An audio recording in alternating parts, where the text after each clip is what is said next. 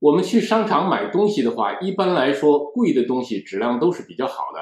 如果你不会选，挑一个贵的，质量都不会太差。可是这个道理用在买投资房上面，可能就会大错特错了。在同样一个城市，价格高的房子可能意味着离市区近，房子更好，地更大等等。但是买一个好的房子，并不等于进行一个好的投资，相反，可能是一个失败的投资。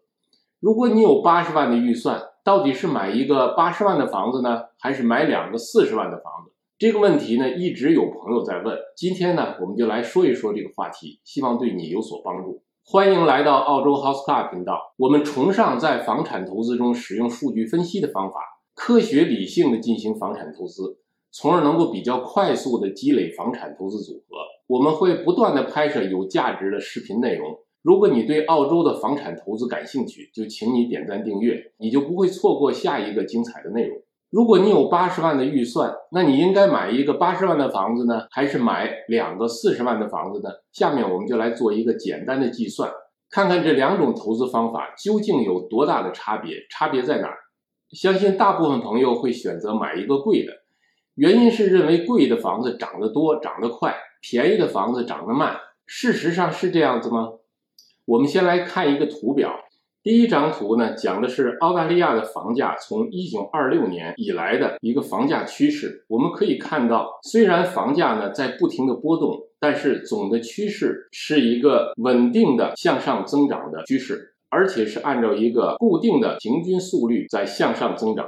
这张图表示的是五十年以来澳大利亚各个地方的房价变动情况。从这张图也可以看到，虽然澳洲各地的房价高低不同，但是基本上都是按照一个固定的速率在向上增长。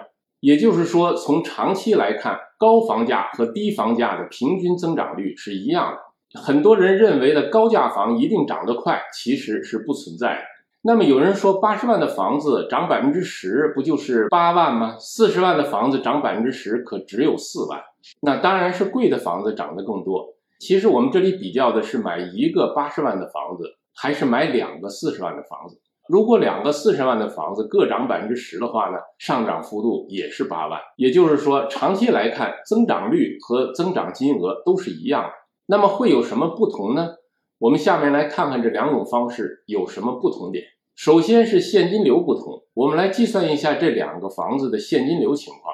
提前说明一下，这里的计算呢可能不太详细，而且不是针对某一个人的具体情况来计算的，是一个大致的概念，主要是比较这两种投资方式的不同。当然，有朋友会说，即使是八十万，也是很低的房价，也不能称作是高价房。我想买的房子比这个价格更高。如果是这样的话呢，您可以进一步的举一反三，进一步的去推理，道理是一样的。我们来看一下这个计算表。假设我们的贷款都是按百分之九十，而且都是采用的只还利息的还款方式，那么我们就会得出一年的还款额为三万七千四百四十，然后 council rate 保险费和管理费一年大约四千八百元，租金假设每周是六百，那么年租金是三万一千两百。那么我们就能大致的算出它的现金流是三万一千两百减掉四千八，再减掉三万七千四百四十。那么这个房子的现金流呢，是每年负的一万一千零四十块钱。如果你买的房子不是八十万，而是一百五十万或者两百四十万的投资房，那么你按照同样的方法去算一下，你的一年的现金流到底是负的多少？也就是说，一年当中你要从你的工资收入当中拿出多少钱去持有这个房产？在过去的一年里边，我们经历了贷款利率的大幅上涨。我相信很多朋友的公房费用已经上升了很多。如果往下利息继续升高的话，那么你的还款压力还会继续增大。如果你是一个普通的工薪阶层或者是小生意业主的话，那么可想而知，你的投资房给你的生活带来了多大的压力。而这种情况下，你还有没有能力继续购置投资房呢？结果我想是显而易见的。那么我们再来看看，如果我们买两套四十万的房子会怎么样？如果我们买两套四十万的房子，同样首付款是八万，贷款额七十二万，按照百分之五点二的利息，每月的还款额为三千一百二十，年还款额为三万七千四百四十，每年的还款额是一样的。那么市政费、保险费、管理费。因为是两个房子，那么呢就几乎翻番。我们就按九千六百元来算，那么租金每一个房子的租金，假如说是四百六，那么两个房子呢加在一起呢就是九百二，那么一年的租金呢就是四万七千八百四十。现金流就等于租金减掉管理费，再减掉每年的还款，那么呢等于八百四十元。在这个例子当中呢，我们看到这种组合的现金流呢是正的，也就是说在一年当中它还会剩下一些钱。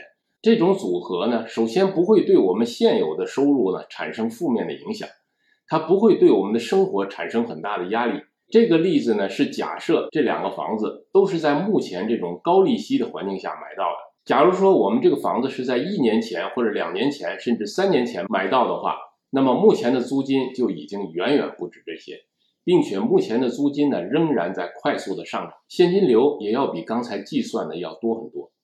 所以这就是为什么要追求高现金流的投资物业的原因。我相信目前很多的投资者都因为最近的快速加息受到了很大的影响。但是如果你拥有了正现金流的房产组合的话，你所受的影响仍然是非常有限的，而且你仍然有能力不断的去投入，不断的去增加你的房产组合。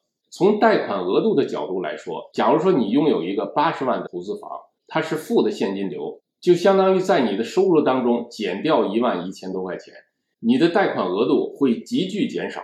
而如果你的投资房是正现金流的话，不但不会减少你的贷款额度，可能还会增加你的贷款额度。因为银行在判定你的贷款额度的时候，你的工资收入只有百分之三十才被看作是你的还款能力，银行会认为你的租金收入的百分之八十可以看作是你的还款能力。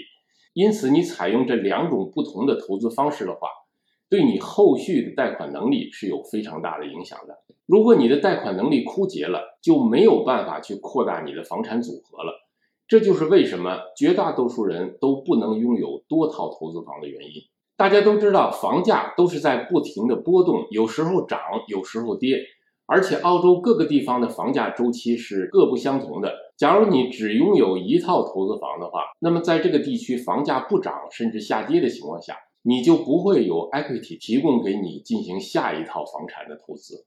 如果你在不同的州、不同的地方有多套投资房的话，因为房产周期的不同，几乎每一年你都会有机会在某个房子当中提出 equity 来进行下一个房子的购买。或者你不想再增加投资房，你想去度假，或者去想换车，都是可以的。如果你是接近退休，或者是已经退休，你需要租金来维持你的生活开支的话，如果是一个高价房，一旦因为什么原因，你这个房子空置下来，比如说这一带可租用的房子供过于求，或者你这个房子需要整修，那么这个租金就没有了，你就完全失去了收入。如果你把你的投资分散开，你有多套投资房的话，其中即使有一套两套面临一个比较长的空置期，对你的收入也没有太多的影响。另外一个很大的不同在于门槛不同，尤其是在悉尼、墨尔本等大城市的朋友以及年轻的朋友们，攒钱积累首付款的速度总是赶不上房价增长的速度。等你攒够了首付的时候，房价不知道又涨了多少。如果你买低价房，就可以提前进入市场，随着房价上涨。房子自身产生的 equity 也会帮助你尽快的购入更多的房产，这是不是一个更现实、更可行的入市方法呢？有些朋友可能觉得低价房都是在非常偏远的农村，或者是房子非常的破。那么我想跟你说，这可真的是不一定，低价房也不一定很远，也不一定很破。这就需要你改变你的认知，扩大你的视野，也需要你有方法去寻找。当然，也不一定租金高、房价低就一定是好的投资标的。你还需要明白租金回报率和资本增值之间的关系，以及其他的综合的数据分析方法。如果有兴趣进一步了解，可以点击下面的链接观看免费的我的房产投资课程的视频讲座。二零二三年注定将会与二零二二年不同，在这一年当中，快速加息的进程即将结束。通货膨胀率也将会逐步回落，那么澳洲的房地产市场也会重新进入一个新的周期。对房地产投资有兴趣的朋友需要提前做好准备，机会总是留给有准备的人的。最近我们整理了一份澳洲购房手册，是在澳洲购买房产的流程和一些方法技巧以及政策法规。你可以在视频下方去获取免费下载，收藏起来，在你着手买房的时候拿出来查看作为参考。如果你想未来继续获得更多的房产投资方面的资讯，别忘了订阅本频道。感谢您的收看，再见。